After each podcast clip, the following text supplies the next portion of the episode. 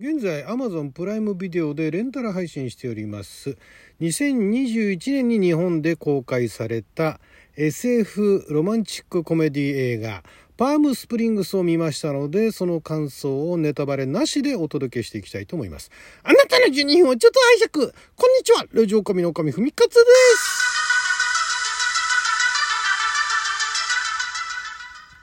映画トークでございますけれどもアメリカではこれ2020年に、えー、配信ですかね公開ですかね Hulu だったんですよねでこのパームスプリングス以前ねラジオ神でね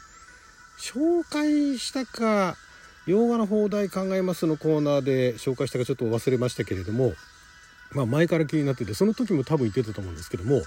Hulu でね、えー、制作してでおそらく Hulu で配信されると。海外の Hulu で配信されたものって日本の Hulu で見られないっていうねなぜか見られないっていうことでまあいろいろ権利関係とかもあるのかもしれないですけれどもちょっと諦めかけててただ劇場で日本で一回公開したような気がするんですねでまあちょっとそこら辺も見逃してしまったんですが、えー、今回の Amazon プライムビデオで今現在あのレンタルでね、えー、有料で、えー、見ることができるようになったんで、えやっと見ました。こちらタイムループものですね。タイムループものっていうのもなんかもうだいぶ最近馴染みが出てきたっていうか結構あの人気作品ヒット作品が増えたんでねタイムループものでね。最近だとあのテネットなんかもねある種タイムループですしあと、まあ、ロマンチックコメディ系でタイムループっていうと昔のあの恋はデジャブとかね。あとは私が、まあ、恋はデジャブも好きなんですがもっと好きなアバウトタイムという映画がありましてね。アバウトタイム愛おしい時間についてという放題がついてるんですけどこれねすごい好きなんですけどもね。あとはまあ「オール・ユー・ニーズ・キル」とかね。あと SF でこれもタイムループって言っていいのか分かんないですけど「ミッション8ミニッツ」これも私の大好きな SF 作品なんですが今回この「パームスプリングスも」まあ一応 SF っちゃ SF そのタイムループするっていうところでは SF ではあるんですが、まあ、それ以外はロマンチックコメディという感じの作品でで、まあ、のタイムループするのって、えーまあ、大概大概っていうかまあいろんな作品だいぶ最近ねいろんなパターンが増えてきたんでその限りではないんですがもともとその一人の人がずっと何度も何度も同じ時間を繰り返してってでその、ね、時間のループからいかにね、えー、出るかと。まあでもそうかあれか。昔はあれか。うる星やつらの2ねえー、なんていうのはあれは複数の人間が同じ日を何回も繰り返すっていうお話でしたっけね。ビューティフルドリーマーね。あとまあそれ言っちゃえばアニメだとあのあれがそうですよね。なんだっけエンドレスエイトえー、あれなんだっけ。ちょっとど忘れしちゃいますけどね。鈴宮春日でしたっけね、えー、なんかもうそういうのありましたけれども。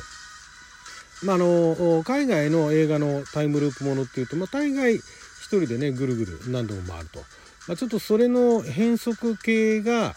ああれですね「オールユーニーズ・キル」まああれもあの日本のあのラノベが原作ではありますけれども。ただあれの場合はあれの場合はちょっとあの一人以外の人もタイムループしてんだけれどもそのタイムループしてる人とその相手とその自分のタイムループした記憶の共有っていうのはないんですよね。それぞれがそれぞれタイムループしててでタイムループするたびに今どこまで情報をお互いしてるかみたいな確認し合ってだったと思うんですがこのパームスプリングスの場合は、えー、両方とも共通の記憶っていうのが残ってんですね。えー、だからその最初まあタイムループしていたあまあこれは主人公主人公ダブル主演って言っていいのかな？でそこにまあもう一人ねそのタイムループに加わるっていう感じでまあ詳しくはネタバレしないんで是非とも見ていただきたいんですがこれねタイムループものいろいろ私もタイムループに限った話が言って、まあ、SF が大好きなんでねタイムループみたいなものは、えー、結構見てきたんですがその中でもかなりよくできているというかタイムループの面白さっていうものでタイムループってもともとその SF として、えー、まあ、うるせえやつらの場合とかは、まあ、その同じねその最高の楽しかった時っていうのをからなかなかねその楽しい瞬間を何度も何度も同じ日が同じ日が続けばいいのにじゃないけどねこの瞬間がずっといつまでも続けばいいのにって思うことあると思うんですよ。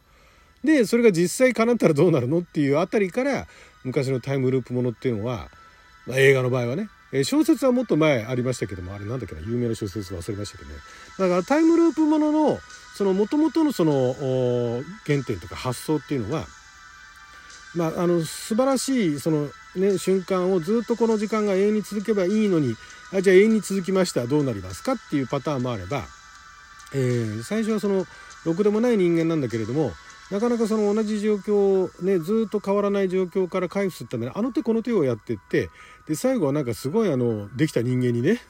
なってそのタイムループから 解放されるみたいな。だから何度も何度もトライアンドエラーを繰り返すことによってねえー、人間として成長していくみたいなね。いうようなのを表現するっていったところもその SF のその何て言うんですかねある種ツール的なね、え機能的なあ部分としてそのタイムループっていうのはうまく使われてきたんですけどもこのパームスプリングスの場合はただ一人の成長とかそういう話ではないんですよね。そこがねなるほどなと。そういうその手があったかとまでは言いませんけれどもなるほどなと。タイムループものでまたなんかねなんか目から鱗ではないんですがなるほどと。あこれはすごい面白いわと。説得力って言っちゃうと。まあだからこれ以上言うとネタバレになるんで言いませんけれどもすごいタイムループものっていう風に捉えてみた場合でも面白いしそんなの一切合切抜きにして普通のそのロマンチックコメディっていう風に見たとしても非常に面白い非常によくできたで特に今時のその何て言うんですかね人が抱える闇じゃないですけれどもそういうまあ自分でねなんか闇を抱えてると思ってる人たちにはすごいおすすめ。えー、他人から指摘しなされないとその自分の闇がわからないっていう人はちょっとこの映画見ても気づかないかもしれないですけどもなんかちょっと自分闇抱えてんなって思ってる人なんかででちょっとそれねあのないようにしてね、えー、自分の中に抱えてる闇っていうのを忘れるふりをしながら日々生きてるみたいな人ってたくさんいると思うんですよ。ねえー、まあ、それを自分は本当はなんかとんでもない人間だったりだとかダメな人間なんだけれども、まあ、それはそれとしてとりあえず日々生きていかなきゃみたいなね人でたくさんいると思うんですよ。で自分はなんでダメな人間なんだっていうふうにそっちに集中してしまうとどんどんねハマっていっちゃって鬱になっていっちゃうみたいなねいうのもあると思うんですがまあ鬱まではいかないとしてもやっぱりちょっとなんかいろいろね悩むところだとかなんかあの後回しにしてる問題だとかねあとはもう諦めてると。いう問題をその抱えている人には非常に刺さる作品なんじゃないかなと思います。まあそういう問題抱えてない人でも何でしょう。世の中にはこういう人もいるんだよっていうところで、えー、理解する上ではいい作品だと思うんですが何よりねあの主演の男性側のアンディ・サムバーグさんもいいです。アンディ・サムバーガーさんってのは、ま、基本コメディアンの方なんですが、まああのまあ、基本コメディ系の映画ばっかり出てるんですけどね。あとアニメの吹き替えアドベンチャータイムだとかスポンジボブだとかねそこら辺のあの吹き替えなんかもやられてますけれどもダーククリスタルもやってんだ。ああなるほどね。映画もやってるしドラマもやってるしまあ、基本コメディ畑の人なんですけども非常にあのいい感じでうまい具合にねあのこのキャラクターを表現してますしで相手役のねこっちがどちらかというと主人公なのかなっていうクリスティン・ミリオティさんが演じてた、ね、キャラクター。このクリスティン・ミリオティさんって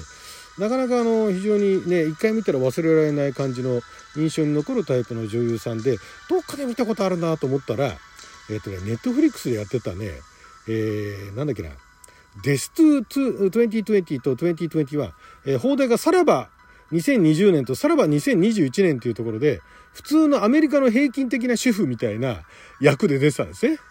これもね、これも説明すると長くなるんですけど、平均的な主婦って言っときながら、ちょっと過激な感じになってるっていうところの表現が絶妙で、このね、なんでしょうね、まあ、あのー、まあ、美人といえば美人、可愛いといえば可愛いんですけどそんなところが気にならないぐらいその普通加減だとかダメ加減みたいなものをすごいあの見事に分かりやすく表現したしてくれた上ででその人が何でしょう本当あの微妙な心のねその移り変わりだとかその今の心情だとかっていうのがすごいあのね表情がね大げさじゃないんだけれども分かりやすいんですよね。これあれなのかな？顔のパーツがはっきりしてるからなのか分かんないですけど目鼻口がね。目鼻立ちがはっきりしてるからなのかもしれないですけど非常にね手に取るように分かるというね絶妙な演技をしていただく方でですねこの2人がメインっていうのが非常に良かったですね。これはだからね、まあ、タイムループものとしてはなかなかあの何でしょう。今まで今までそのだから一人でぐるぐる回ってたら、まあ、ある程度その一人のね成長みたいなところだとかその周囲の人たちとその自分の関係性だとかその人とのコミュニケーションみたいなところっていうのを何度も何度も繰り返すことによってねえー、見てる側も分かりやすいんですけどもこれを複数にすることによっていろんな視点で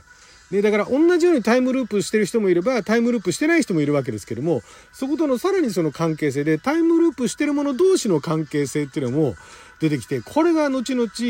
その、まあ、テーマではない、まあ、テーマって言っていいかもしれないですけれどもこの映画の本質的な部分、えー、この映画を見てその気づく部分っていうのがすごいつながっていくんですよね。いやこれは素晴らしいなと。まあ、このパームスプリングス非常にあの海外、え、国内ともにあの評判がご覧になった方のね評判がいい、